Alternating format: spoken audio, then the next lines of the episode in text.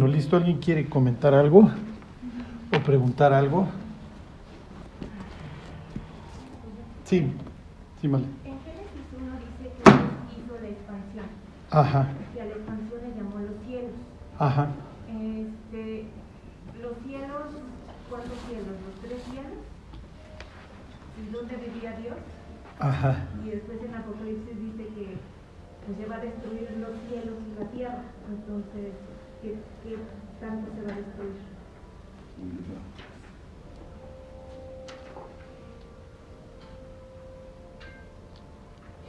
Este, ay, es que me hiciste un chorro de preguntas en el mismo.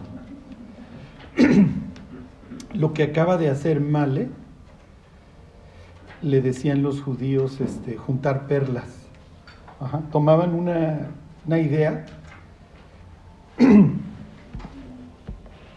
Próximamente se, les voy a dar un estudio más detallado así de los pastores, etcétera, toda esta imagen pastoril en la Biblia. Y entonces agarraban, hagan de cuenta, pues Dios es mi pastor y todo lo que tenga que ver con pastor lo voy juntando. En el caso de Male, Male juntó muchas cosas relacionadas con el cielo. Ajá. Este. Pero no. Tienen que ver, obviamente están relacionadas, pero no necesariamente es lo mismo. Entonces se los explico de forma sencilla. Miren, vayan a, a Isaías 40, 22. Lo que pasa es que lo que preguntó Male es, bueno, varias cosas. A ver, en el principio creó Dios los cielos y la tierra, ¿no? Viene el desorden y luego empiezan las divisiones. Eso lo, eso lo tienen en común no solamente los hebreos, sino también los vecinos. Los otros tienen como una copia chafa o movida. Ajá. Se divide la luz de las tinieblas, las aguas de las aguas, lo seco de los mares. Como si voy a, eventualmente voy a, traer, voy a crear al ser humano, pues necesitar dónde pisar. La, pregun- la pregunta número uno de Male, que esto tiene que ver con toda la cosmovisión de ellos, es, bueno, Dios hace la expansión y a la expansión llama cielos. ¿Ok? Ahí tienes dos palabras. No son sinónimos. Expansión es raquia, ajá, cielos, shamaim, o sea, no, no es lo mismo. ¿Ok? Raquia es literalmente una, una cubierta, una tapa este, que golpeas. O sea, piensen en algo de cobre, de artesanía, eso.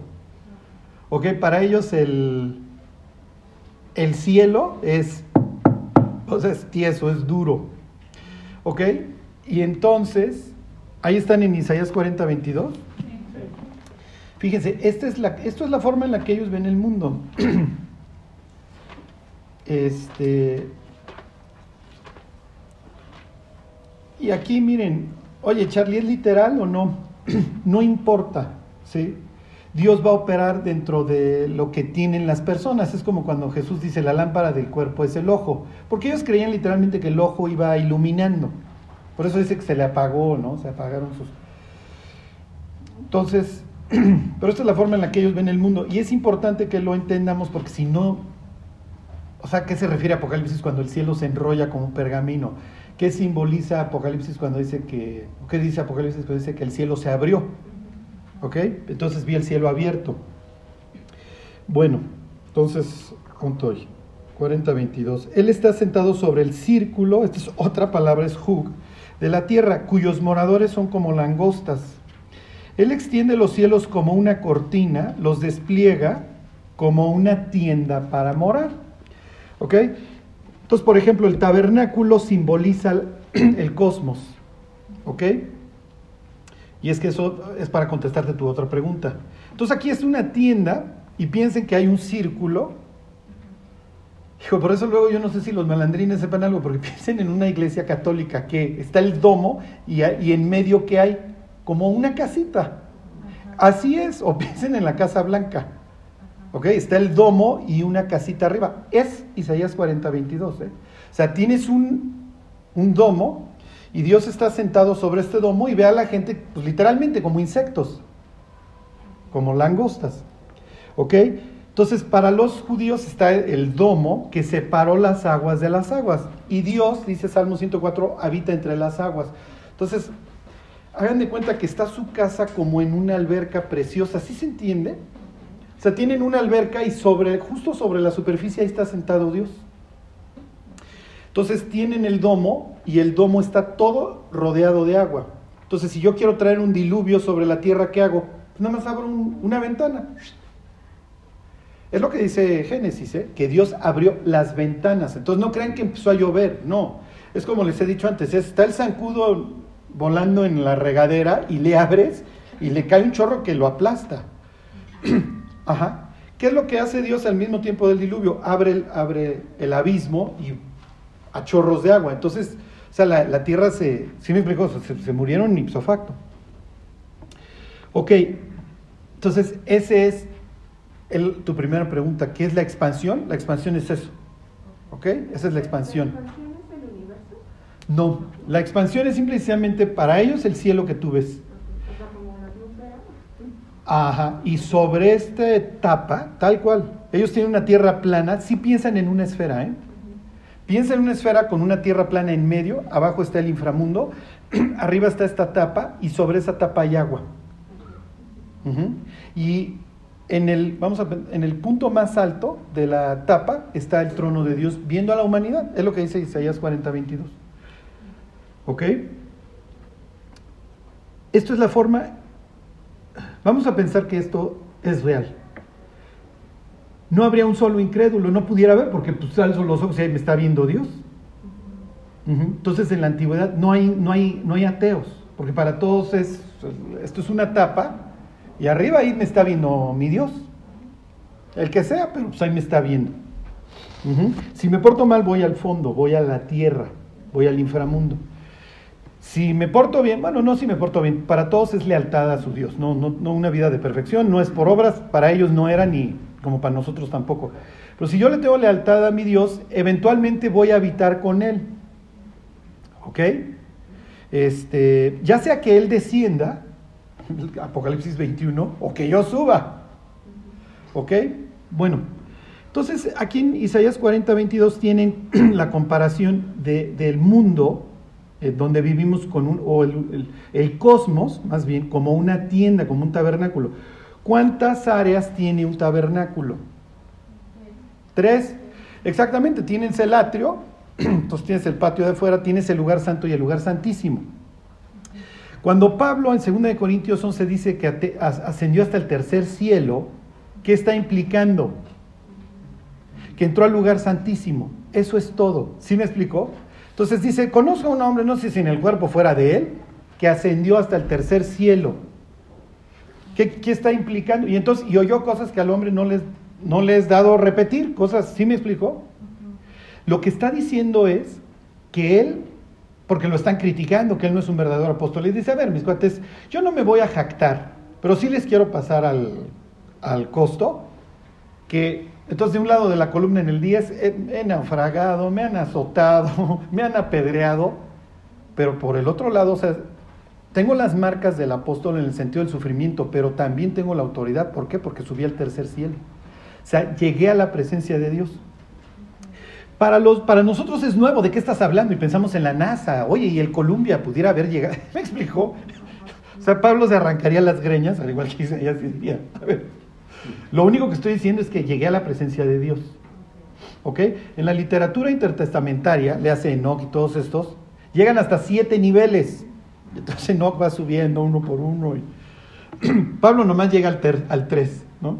Que está bien, y es, digo, yo no sé si Enoch luego qué, qué, qué cosas este, expresaba, pero este, pero al comparar el cosmos con una tienda, con el tabernáculo, ¿sí? Y piensen, ¿quién ilumina dentro del lugar santo? Pues tienen el candelabro con sus siete brazos, o sea, yo soy la luz, diría Cristo, aquí nada más es mi luz. Y si tú quieres entrar a mi presencia, tienes que pasar esta cortina y con lo que te vas a encontrar es literalmente con cuatro querubines, dos sobre el arca y en el caso del templo de Salomón, dos gigantes. Ahí están cuatro. Llegas a Apocalipsis 4 y ¿cuántos querubines te encuentras? Ajá, te encuentras a los cuatro seres vivientes. O sea, eso lo tenían muy claro. Lo que pasa es que como nosotros no tenemos esta idiosincrasia, todo esto se nos hace de lo más raro. Para ellos es del diario, que los dioses estén franqueados, la entrada. Okay, leemos Génesis 3 y vemos que hay dos querubines con espadas de fuego. Cuando leyeron la palabra querubín, ¿en qué pensaron? Bueno, Charlie, no sé, este, cachetones. Pues nunca pensaron en dos toros con alas y barba, ¿están de acuerdo? Nunca pensaron en dos leones. Para nada. El pensamiento medieval, ¿no? De la representación de las ángeles. Y claro, y todo, pues, y la cultura grecorromana, ¿no? Este. Entonces, por eso no es lo mismo. Uno la tapa, la expansión es la tapa. El tercer cielo es que llegue hasta la presencia de Dios. Y entonces cuando dice que se abre el cielo, es que se abre esa tapa. Exactamente, exactamente. Entonces, Esteban cuando dice se abrió el cielo, o sea, fue... Y estoy viendo al Hijo, exactamente. O sea, el libro de Hechos todavía sigue con esa idiosincrasia, ¿eh? y, el- y lo mismo Apocalipsis. El cielo se enrolla como un pergamino, es lo, es lo que dice Isaías 64. Si rompieras, la palabra es si rasgaras los cielos y descendieras.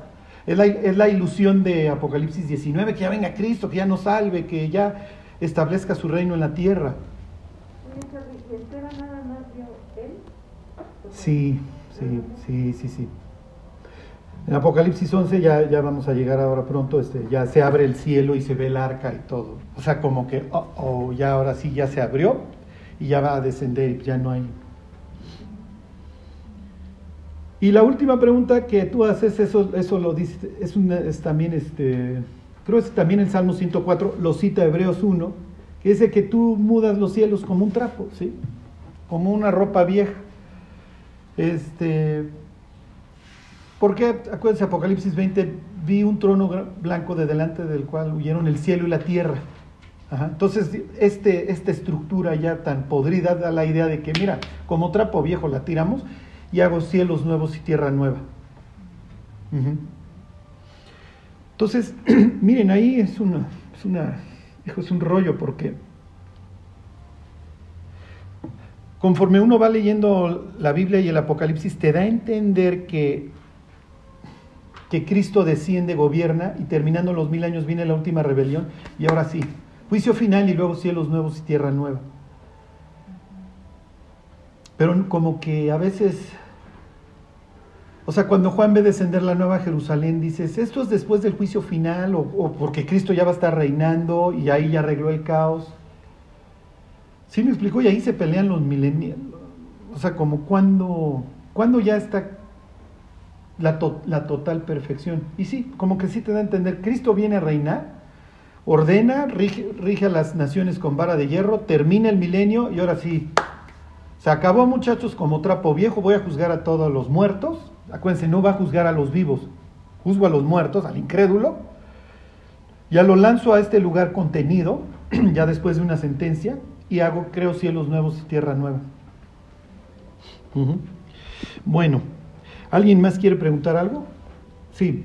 sí me- Ahorita que, que hablábamos de este tema de los cielos y demás, ahí en Génesis 1.14, donde dice que crea las lumbreras, Ajá. ¿no? Para la, dice aquí en Reina Valera para las estaciones, Ajá. ¿no? Pero ahí en hebreo usan la palabra Moab, Ajá. ¿no? Estaba viendo ahí en Strong y esa palabra la usa como congregación, como asamblea, Exacto. etcétera. Eh, ¿qué, Sí. Es que literalmente es para los tiempos establecidos, casi casi para las fiestas. Ajá. Sí, nosotros pensamos en Vivaldi, ajá.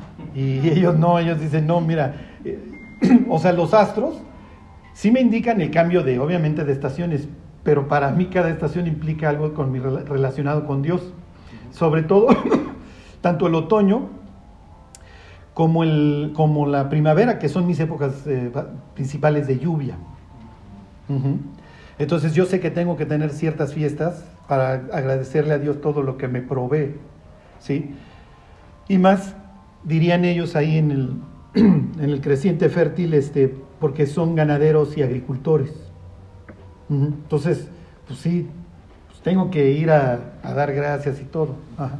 De este versículo se agarran para este tema de las lunas de sangre y demás, ya sabes, todo Ajá. eso. ¿Tiene que ver algo con eso? No, ahí no. Lo que pasa es que ya ven que Jesús dice que va a haber este, señales en el cielo y, en la tierra, ¿no? Pero no, miren, realmente la luna ya roja, ya cuando se convierte en sangre, pues ya es, este, en Apocalipsis ya es el sexto sello. Sí, o sea, ya están, ya, o sea, ya es la total descomposición del cosmos. Ajá, ya es un, ya es un total caos. ¿Sí? Y claro, Dios como que va permitiendo que el carro vaya, se le caigan las, las, las, llantas, todo y que se acabe de estrella.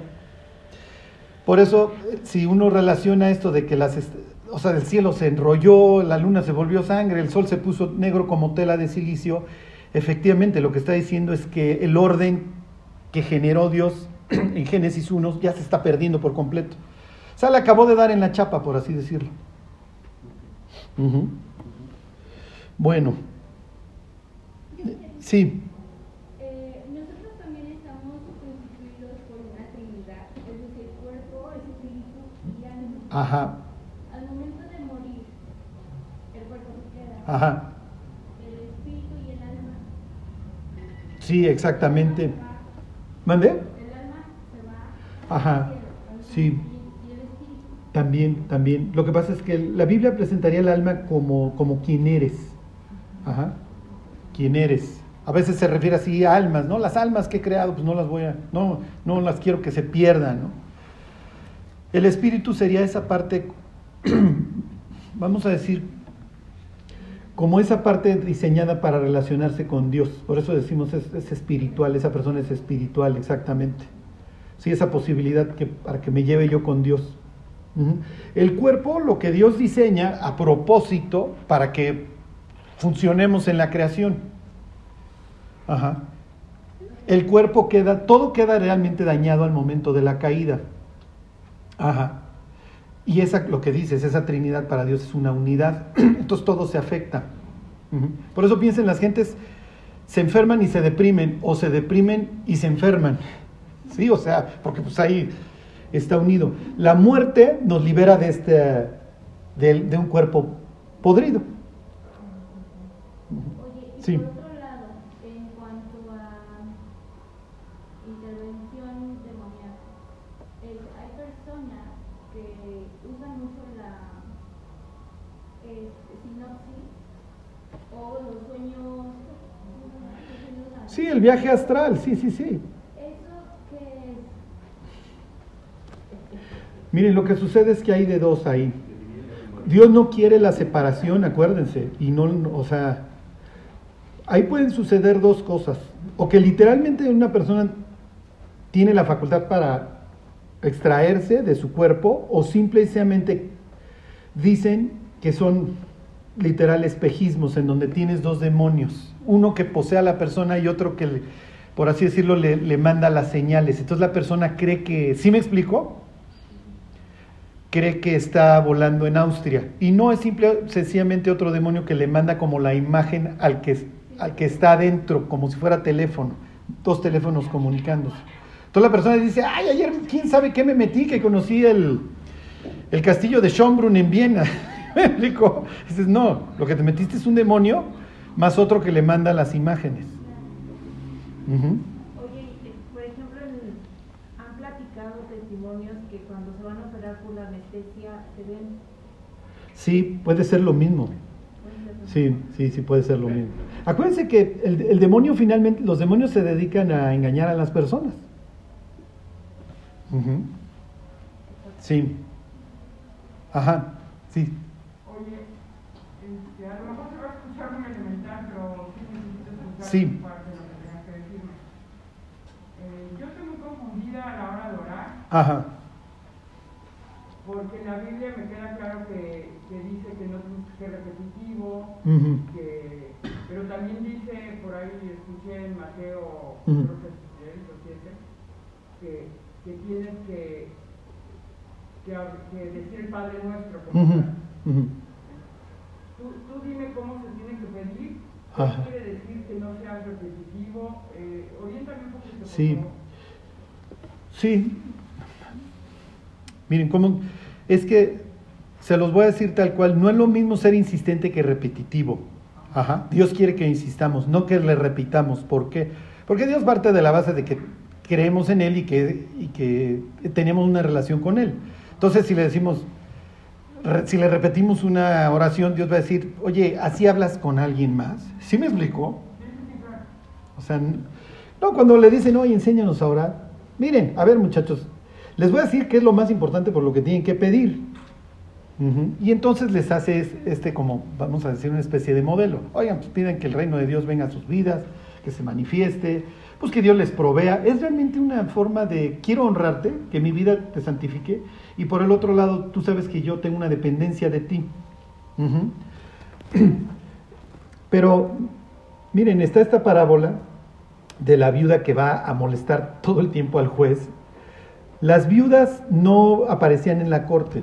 Ajá. Tenía que ir el, el hijo o el hermano o el papá, pero ellas no tenían, ellas no tenían eh, voz ni voto, en, mu- mucho menos en una corte romana. ¿sí? Tenían que llevar un representante. Esta viuda de la que habla Jesús no tiene a nadie, por eso es que ella va. ¿Sí me explico? Y como ya dice, pues no tengo, no tengo quien me represente, estoy perdida, pues tengo que ir a pedir que me haga justicia. Y lo voy a ir a molestar a este cuate hasta que me haga justicia. Entonces ahí Dios la presenta como un modelo de insistencia.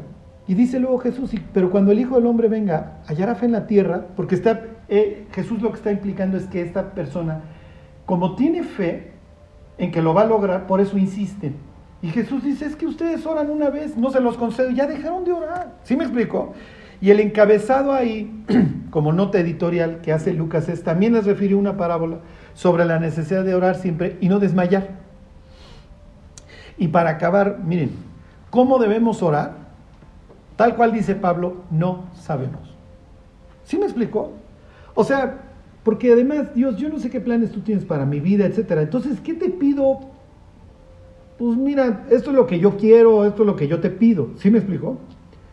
Ahora, digo, por lo general, los cristianos hacen oraciones muy sensatas. Cuídame, cuida mi familia, este, lo que sea. Este, restaura esto, te pido por la salvación de fulano. Pero literalmente la Biblia dice, ¿cómo debemos orar? No sabemos. Pero el Espíritu Santo intercede por nosotros. ¿Se acuerdan del vocero de Fox?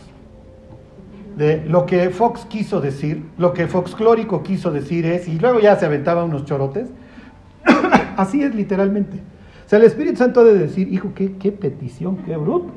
Mira Dios, lo que quiso decir, ¿sí me explico? Él es lo que dice, intercede por nosotros con gemidos indecibles. Ajá. ¿Qué es lo que está esperando Dios de nosotros? Que sí oremos. ¿Por qué? Porque le mandamos varios mensajes. Número uno, que dependemos de Él. Número dos, que creemos que hay alguien del otro lado de la línea. Es fe. Y sin fe es imposible agradar a Dios. Entonces, orar le manda a Dios un mensaje de que, de que creemos en Él y de que esperamos que Él nos dé las cosas. Yo no creo que ninguna persona en su sano juicio escuche a su bebé balbucear y señalándole algo y diga, ay, mira, me voy a esperar a que estudies literatura y ya te sepas comunicar conmigo. ¿eh?". No, o sea, todos entendemos que es lo que te está pidiendo. El niño, ¿sí me explicó? O sea, está chiquito, pasas por los algodones de azúcar y, ah, ah, ah. o sea, te queda claro que, ¿sí me explicó? No está pidiendo el coche de enfrente, quiere el chocolate o lo que sea. Y, y bueno, pues sí o no, ya estará del papá si se lo quiere dar o no. Lo mismo sucede en la oración, ¿sí? Y es natural, no oramos de la misma manera el primer día que nos convertimos al día, al día 10 años, 20 años, 50 años, ¿sí? Pero en todos los casos Dios se goza con sus hijos pidiendo. Eso es lo único que importa. ¿En dónde empieza el que sea tu voluntad y no la mía? Porque, pues sí, pedimos salud por algo, por decir, pero eh, si esa persona no, no ya se Mm, muere, Sí, sí, sí. ¿dónde es? lo acepto porque fue tu voluntad, pero a la hora de estar orando estás pidiendo también que se salve, salve, Ujú. pero entonces estamos como que pues quitando un poco de esa, que sea tu voluntad, Ajá. ¿no? Miren, es que nos tenemos que morir en la raya. Ese es, la, es el mensaje. A la única persona que yo recuerde que en la Biblia le dijeron, ya cállate, es a Moisés. Ya no insistas, porque ya te dije que no, Moisés. Pero el caso de Moisés es muy especial, porque la gente ya sigue a Moisés. Ajá. Entonces, este, y no están siguiendo a Dios. Entonces, a ver, este, a ver Moisés, tú los vas a hacer que conquisten la tierra prometida. Porque después de que Moisés se avienta el oso de golpear la piedra y decir, ¿hasta cuándo os hemos de dar? Pues ya se está rogando facultades de Dios. Y Dios fue así con Moisés y, oye, ¿hasta cuándo os hemos de dar? Me sonó a manada, ¿eh? Entonces ya te están así, al grado que la Biblia dice que el diablo quiso ir a desenterrar a Moisés. ¿Sí? De, es por acá, muchachos, y lo iban a seguir a él. En lo que se le pudría el cadáver, pues sí le daba tiempo de una desviadita. Entonces tiene que llegar un ángel y decirle, no, no, no, no, y lo dejas bien enterradito. Pero de ahí en fuera, vamos a insistir, ¿sí? Ya estará de Dios si quiere o no. Entonces, miren, si el propio Jesús le dijo la noche antes de morir, oye, pase de mis manos esta copa, y Dios le dijo que no. La respuesta fue un ángel que lo fortaleciera. Y obviamente Jesús lo entendió perfecto cuando llegó el ángel. Ni modo. Entonces ya va con los discípulos, ya descansen, ya. O sea, hasta cierto punto como que Jesús está mandando el mensaje. Claro, él ya había tomado esa decisión siglos antes, ¿no? Pero llegó el momento. Y entonces ya descansa, ya. Sigue el jetón, Pedro, casi, casi, ¿no? Y deja de hacer osos. Y no los dejó de hacer esa noche. Bueno. ¿Sí? ¿Sí les quedó claro? Bueno, espero no haber generado más confusión en sus vidas. Y si no la generé, bueno, ahorita Zacarías se encarga de generársela, no se preocupen. Este, miren, vayan a Zacarías 10. Le- Esto, a veces, como que, oye Charlie, ¿para qué vemos esto? pues es que estamos en Zacarías y se los tengo que decir. Y ahora sí que toda la escritura es inspirada por Dios y útil para enseñar, etcétera. Miren, antes de, arrancar, mientras buscan Zacarías, espero no se tarden más de dos, tres minutos, les doy un tip, se van a Mateo y le regresan unas páginas y ahí están en Zacarías 10. Le voy a mandar saludos a los creyentes de Nueva York que me pidieron que los sal- saludara. Son poquitos los discípulos de allá, pero quieren seguir a Cristo. Y aprovecho para pedirles que oren, que oren por los creyentes de Nueva York, por los discípulos de, bueno, más bien las discípulas de, o creo que ya vamos en los discípulos de Suiza. La verdad es que los europeos la tienen muy difícil. Digo, viven en lugares bonitos, pero espiritualmente pues, bien agrestes, ¿no? Ahí, por ahí ya pasó el Evangelio y tuvo su época, pero se resisten a que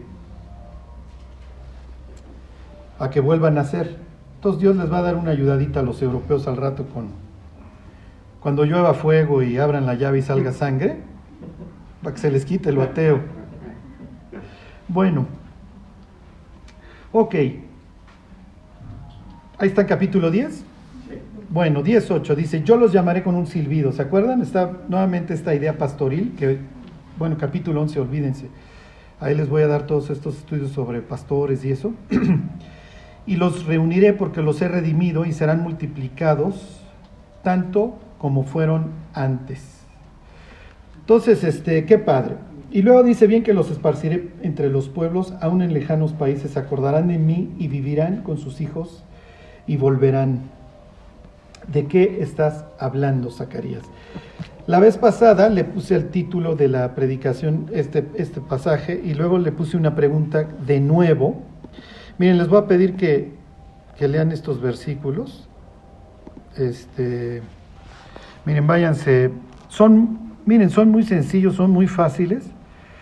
Váyanse a, a Jeremías y quiero que nos metamos en el cráneo de estos reconstructores que han vuelto y que tienen muchas promesas. Y luego nos vamos a regresar a este versículo para que vean por qué es tan complicado. Y por qué aparentemente no haría ningún sentido. ¿Sí?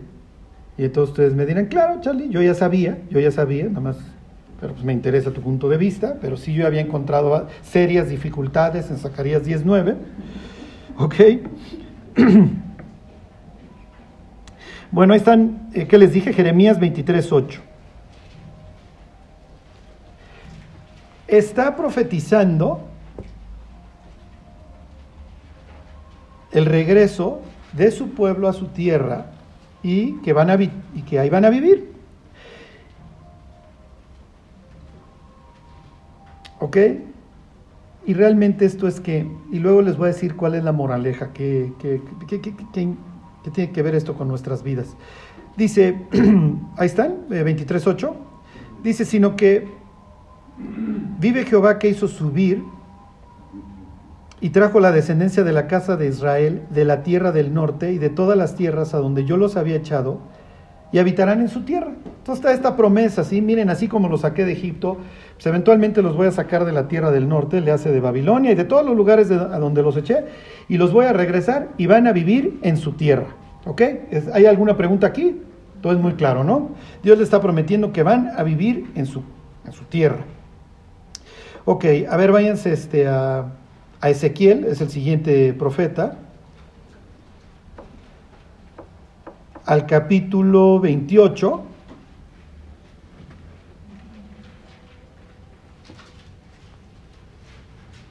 Y esto se repite y se repite. Ahí están. Dice, así ha dicho Jehová el Señor, cuando recoja la casa de Israel de los pueblos entre los cuales está esparcida, entonces me santificaré en ellos ante los ojos de las naciones y habitarán en su tierra, la cual di a mi siervo Jacob. Entonces, miren, les leo otros, esto se repite y se repite, miren, vayan al 28, 26, ahí mismo, y habitarán en ella seguros, y edificarán casas, y plantarán viñas, y vivirán confiadamente cuando yo haga juicios en todos los que los despojan. ¿Dónde estoy? Este, en sus alrededores, y sabrán que yo soy Jehová su Dios. Último ejemplo, miren ya para 34. Este habla de los pastores, ¿se acuerdan? O miren este, al rato vamos a regresar a este de por sí. 37, 25, ahí mismo en Ezequiel. Esto se pone todavía mejor, ¿sí? Porque hasta el Mesías los va a estar gobernando. Ahí están, 37, 25. Habitarán en la tierra que di a mi siervo Jacob, en la cual habitaron vuestros padres. En ella habitarán ellos, sus hijos y los hijos de sus hijos para siempre. Y mi siervo David será príncipe de ellos para siempre. Dos variaciones sobre el mismo tema. es- Esto se llama la literatura de la restauración y se la encuentran en 23 y 24 de Jeremías, en el 31 al 33. Este, pues obviamente estos pasajes de, Ezequiel 34 en adelante. Ya en el 40 llegas y vamos a hacer un nuevo templo y chequen este super templo y además acaba diciendo y Jehová va a estar ahí. Ok, entonces regresense a Zacarías 19. Ustedes son paisanos de hace, vamos a ponerlos 450. ¿Ok? 450 antes de Cristo o 400 antes de Cristo. Y entonces yo llego con Zacarías 19 en la mano y les digo, y se los leo. Y ustedes dicen, oye, pues es que esto que me estás leyendo pues no, no me cuadra. ¿Por qué? Porque todos ustedes tienen estas promesas repetitivas y repetitivas de que vamos a regresar y vamos a habitar en nuestra tierra. Y si tú vienes de Babilonia y acabas de leer en Jeremías 23 que, bueno, pues vamos a regresar, Además, ¿cuánto iba a durar el cautiverio? ¿Se acuerdan de Daniel? Daniel se pone a leer Jeremías y entonces llega Jeremías 25 en donde dice que el cautiverio du- dura 70 años. ¿Se acuerdan? Dice tal cual que Daniel se fue a leer Jeremías, mm, ok, 70 años y vamos a regresar. Entonces regresan, reconstruyen el templo, wow, seamos felices, ya profetizaron a Geo y Zacarías y se reconstruye el muro, ¿ok? Ya, seamos felices, vamos a ser felices. Y además va a venir David. Obviamente no es David este, el rey, sino un descendiente de David. ¿Ok? O en todo caso alguien pensará, pues sí, David va a resucitar y va a ser el gobernador. Está bien. Muy bien. Y de repente tú estás leyendo luego las profecías de Zacarías y llegas al 19 y se los vuelvo a leer. Bueno, 18. Yo los llamaré con un silbido y los reuniré porque los he redimido y serán multiplicados tanto como fueron antes. Es lo mismo que acabamos de leer en estos versículos de Jeremías. Y luego, bien que los esparciré entre los pueblos. A ver, Dios, ya no te entendí. A ver, dices que nos vas a reunir, pero luego dices que nos vas a volver a esparcir. Entonces, ¿si nos quedamos o no nos quedamos? Piensen en el papá de Juan el Bautista cuando nace y dice, ya vamos a, servir a Dios en paz, ya vamos a estar seguros en nuestra tierra, libres de nuestros enemigos. Y luego matan a, y luego matan a Juan. ¿Y entonces cuál seguridad? ¿Sí me explicó? O sea, ¿qué está pasando? ¿Dónde nos equivocamos? Y luego muere Jesús. Oye, pero es que tú habías dicho que íbamos a habitar en nuestra tierra seguros y que David nos iba a gobernar. y además cuando Jesús va camino a la muerte, a Jerusalén, se encuentra con un ciego en el camino que le grita, Jesús, hijo de David. Y Jesús no le dice, no, no, cállate, eso no soy. No, sí, a ver, ¿qué quieres? No, pues quiero ver, está bien, ahora le ve. Pero nunca le dice, oye, no soy el hijo de David. No, pues si soy el hijo de David. ¿Qué piensan los discípulos cuando van a la Pascua? Y llegan y están poniendo las palmas, su símbolo este militar y las capas, y él entra en el burro, como decía Zacarías 19. En serio, los discípulos creen que en cinco días el Señor va a estar en una tumba. Es lo último. Ellos tienen en mente los versículos que les acabo de leer de Zacarías, digo, de, de Ezequiel y de Jeremías.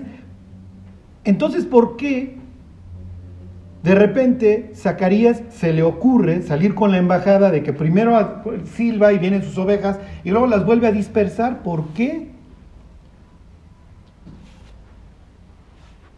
Fíjense, se los, voy a, se los vuelvo a leer.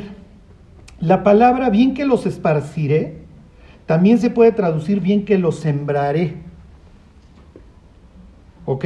Les voy a leer, miren, este es JBS, esta versión dice, bien que los sembraré entre los pueblos. Aún en lejanos países se hará mención de mí y vivirán con sus hijos y regresarán y tornarán. ¿Ok? Miren, se los voy a leer a ver de otro para confundirlos más. Fíjense este, esta es la RBC, no sé, creo Reina Valera contemporánea. Aunque los esparcí entre los pueblos, ¿ok? Aún en los países más lejanos se acordarán de mí y volverán con los hijos con quienes volvieron. Fíjense el tiempo, ¿eh? Aunque los esparcí. Esta, ¿qué dice? Ajá. Cuando revisé en la Septuaginta, en la, en la traducción que hicieron al griego, y sí te da la idea de que los va a regar nuevamente. Pero uno agarra la Reina Valera contemporánea y dice, no, Charlie, no te preocupes, aquí nunca está volviendo a hablar de otro, de otro exilio. ¿Alguien estaría a favor de, aunque los esparcí entre los pueblos, los voy a hacer regresar? ¿Alguien estaría a favor de esto? No, es que está hablando en tiempo pasado. Es, sigue la misma idea de que con el silbido los reunió y entonces qué bueno que ya regresaron. Pero no es la diáspora. Es la diáspora, dice mi Charlie. ¿Qué es eso? Esto tiene que ver con las plantas y eso cuando salen por las... No, sí. sí, esas son esporas, me confundí, ¿ok? Es que en Deuteronomio es una promesa, si obedeces, te regreso. regreso. Y ahí está Daniel, y ahí está Esther, y ahí está Mardoqueo, ahora bien obedientes, y regresaron. Si desobedeces, Si desobedeces este exilio. Ok, en algún punto dice la Biblia que los va a volver a exiliar. Tú dirías, sacarías 19, es lo que estás leyendo, ¿no? Sí, pero de repente yo llego con mi Reina Valera contemporánea, o la RBC, creo que es esa, aunque los esparcí entre los pueblos. Miren, les voy a leer la nueva versión internacional a ver qué dice. Fíjense, esto dice la nueva versión internacional. Aunque los dispersé entre los pueblos, en tierra remota se acordarán de mí. Aunque vivieron ahí con sus hijos, regresarán a su tierra. Misma idea del 18, ¿están de acuerdo? De que está el arriero, ¿ok? Y ándale muchachos, regresen y ya seamos felices. Y alguien estará pensando, Charlie, está interesantísima tu discusión. ¿Qué tiene que ver con mi vida? o sea, vengo a un estudio de Biblia que me oriente, no que genere más confusión. Ahorita les digo que, que, que, o sea, de qué se trata esto, ¿eh? porque sí tiene que ver algo. Se parece al rapto, ¿no? Bueno, Marcos ya se voló todas las bardas. o sea, ok. Inciso A, se pare- la diáspora, inciso B, se parece al rapto. Guardamos esas balas en, en la pistola por si se requieren en algún momento.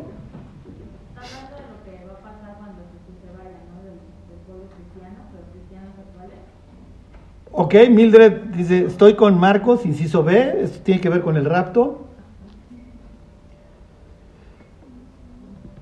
Ok, ¿alguien estaría a favor de estas traducciones en tiempo pasado? De, oye, no, está siguiendo la misma idea de que bien que los esparcí, pues ya los estoy regresando, aunque los dispersé entre los pueblos. No, no en futuro. No puede decir en el 10.8 que los va a reunir y luego que, oigan, siempre los vuelvo a expulsar. ¿Alguien estaría a favor del tiempo pasado? Sálganse, por favor. Este, Alguien, bueno, el resto está a favor del tiempo futuro, ¿no? Históricamente, ¿a quién tendría la razón? Los esparció. Los volvió a esparcir.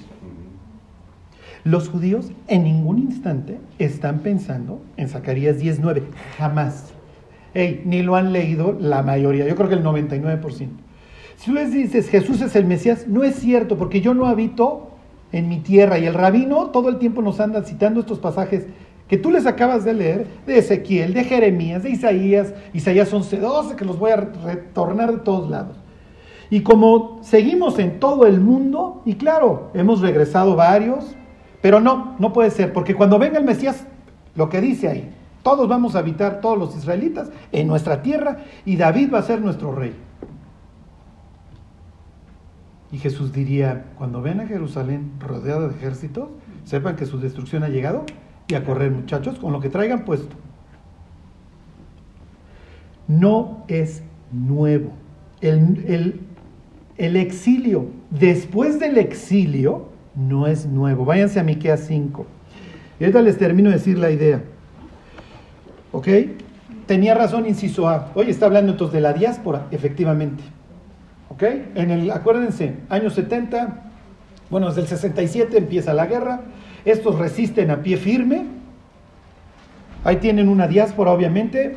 Y luego en el siglo II, con la rebelión de Bar Kokhba y etcétera, llega don Adriano y me los pinta ahora sí para todos lados. Le cambia el nombre, ya no es la provincia de Judea, le pone Filistea, es Palestina.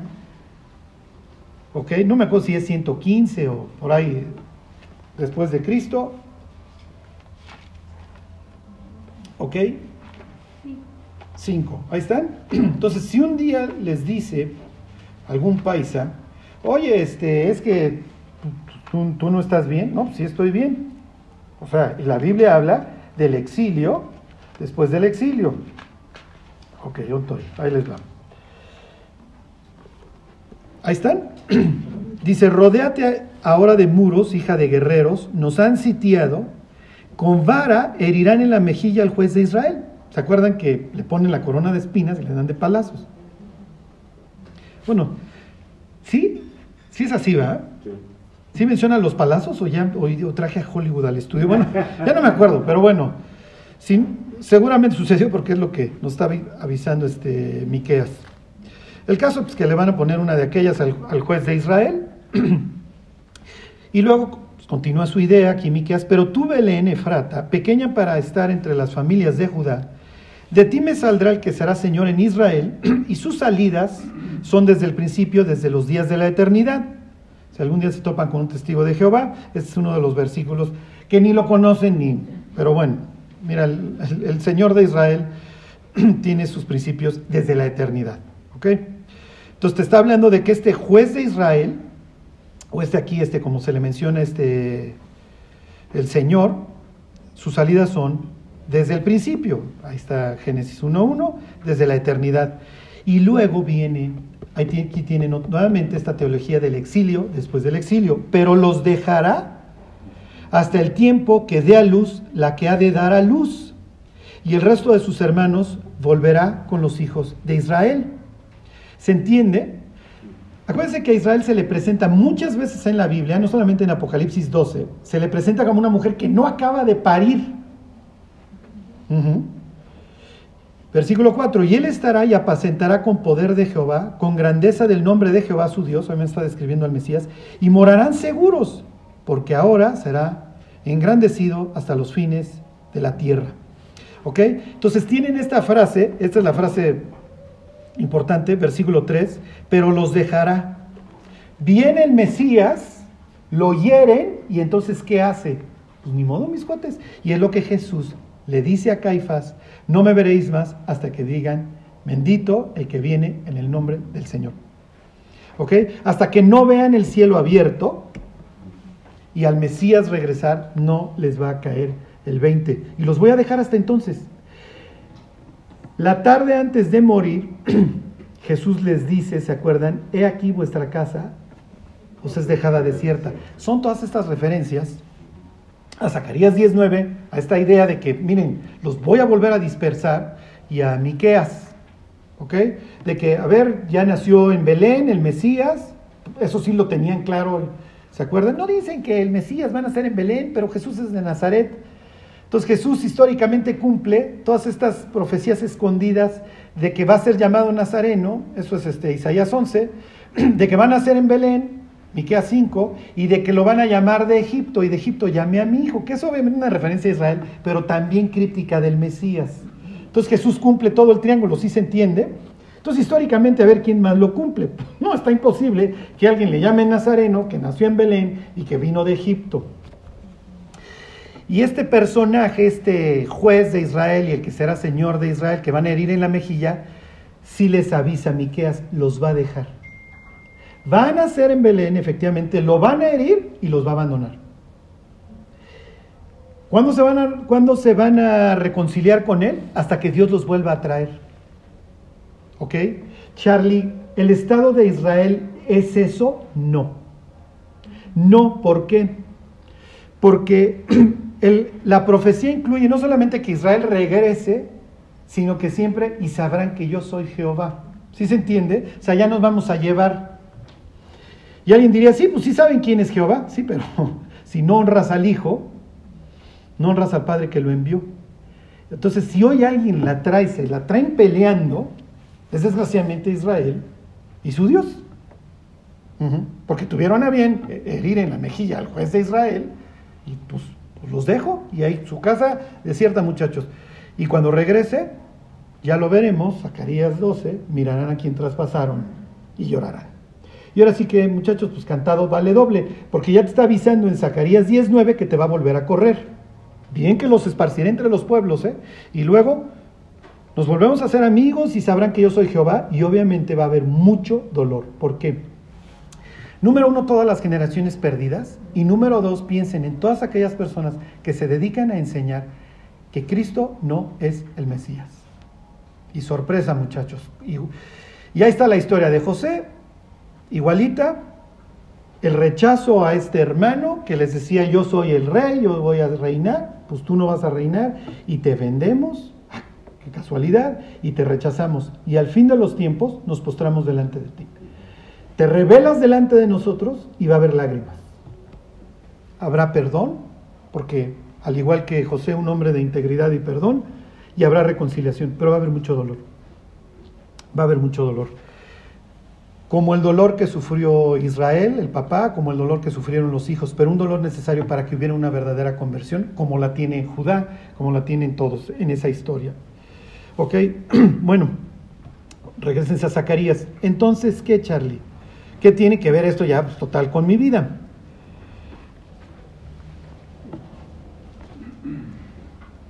Las promesas de Dios son en Él sí y en el amén. Dios no engaña. Dios nos ha hecho ciertas promesas. Ya gozamos parte de ellas, pero todavía no tenemos su cumplimiento total.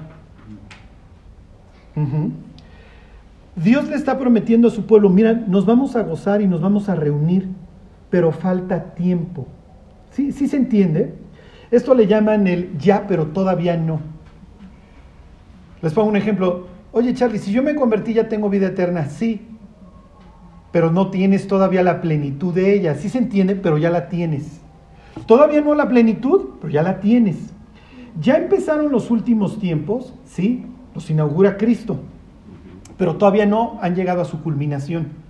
Eso ahora que lo estamos viendo en Apocalipsis 11 hasta que suene la séptima trompeta.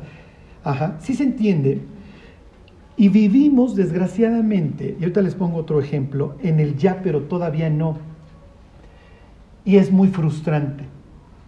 ¿Sí se entiende? ¿Por qué? Porque ya tengo las promesas, ya soy el heredero, pero no termino de gozar toda la plenitud. Así nos tiene Cristo en nuestra vida. ¿Ok? Piensen que Dios los va a reunir de todos los pueblos y va a derramar sobre ellos su espíritu. ¿Qué piensa un judío que regresó? Bueno, va a venir, nos va a reunir y va a derramar sobre nosotros su espíritu. Y ya no solamente el profeta, sino jóvenes, ancianos, todos profetizarán. Es este pasaje de Joel que cita a Pedro cuando la gente recibe el Espíritu Santo. Pero todavía no es la plenitud. Tengo judíos reunidos de todas las partes del mundo, partos, elamitas, ¿se acuerdan? En Hechos 2, reciben el Espíritu Santo y entonces ya va a venir el Mesías. No, muchachos, de pérdidas espérense dos mil años. Y en el 2021 ya no van a saber en qué árbol treparse, esperando a ver a qué hora regresa Cristo. Los discípulos le preguntan a Cristo, ¿ya vas a restaurar? Ahora sí, ya vamos a entrar a la plenitud de todas estas promesas de Jeremías, Ezequiel, etc. ¿Y qué les contesta Jesús? Pues sí, pero no, muchachos. Sí, quédense, les voy a dar mi espíritu, pero todavía no. Los judíos, los discípulos, por ejemplo, oye, ya nos, va a dar su espíritu. Mm, eso me suena a literatura de la restauración, me suena Ezequiel 37. ¿Se acuerdan?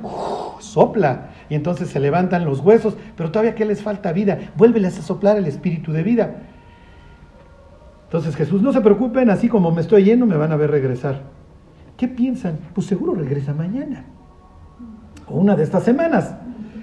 Pablo dice, tengo que ir a España. Para Pablo España es la última parte del confín de la tierra. Y entonces ya lleno todo del Evangelio y entonces ya regresa Cristo. No, te faltan los aztecas, toltecas, para allá un chorro, Pablo, ¿sí?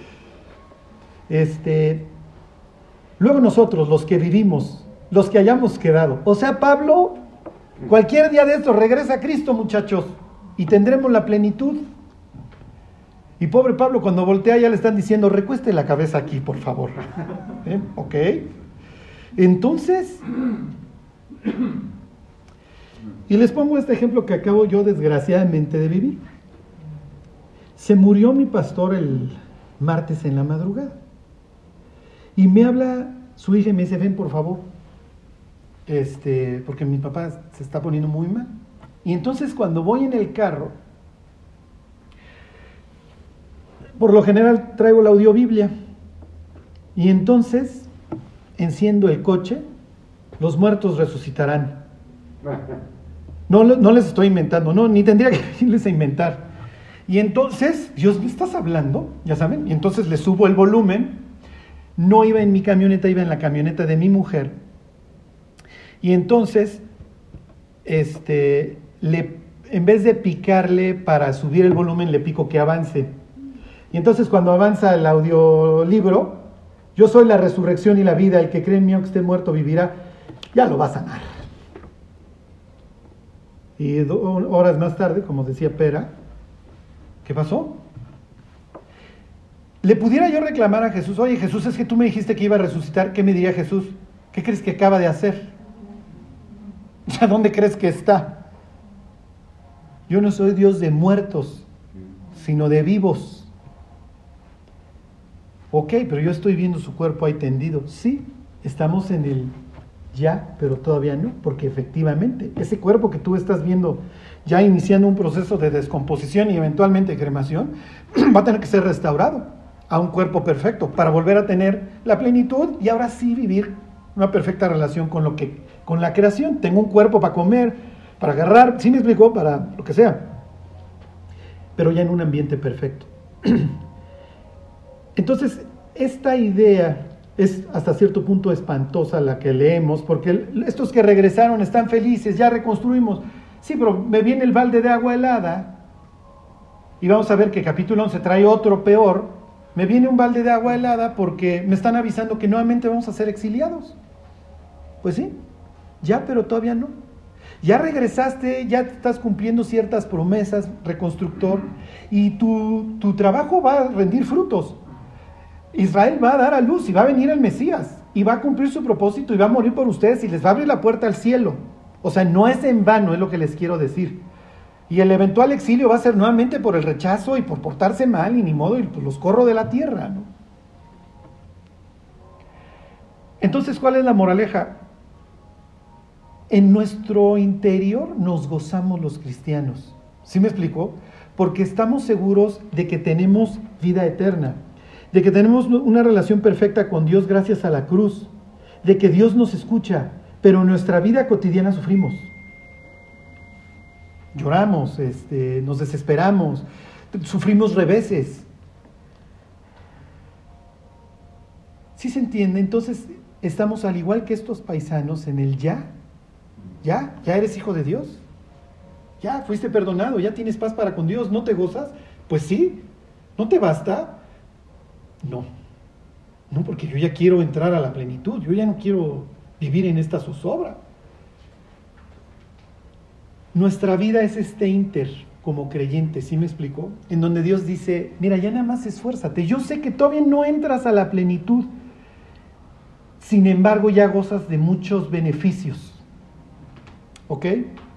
Y entonces compara a Dios al cristiano hoy con una novia que todavía no entra a la boda, que es lo que espera, pero que empieza a recibir varios regalos. Así eran sus matrimonios. Mientras construía la casa el novio, le empezaba a mandar que sí el vestido, que sí regalos, este, que sí cosas, ¿no? Hasta que finalmente sonaba la trompeta y entonces venía, venía este, el novio por ella y celebraban el banquete y se consumaba el matrimonio y etcétera, etcétera. Hoy vivimos en el ya, pero todavía no. Ya eres hijo de Dios, ya eres hijo del reino, ya eres rey, ya eres sacerdote, pero tu ejercicio todavía no es pleno. Esfuérzate porque eventualmente vas a recibir la plenitud. Entonces Dios, entonces tu vida es muy importante hoy. Porque cuando entres a la plenitud, esta plenitud sí se verá afectada por cómo te comportaste en el mientras.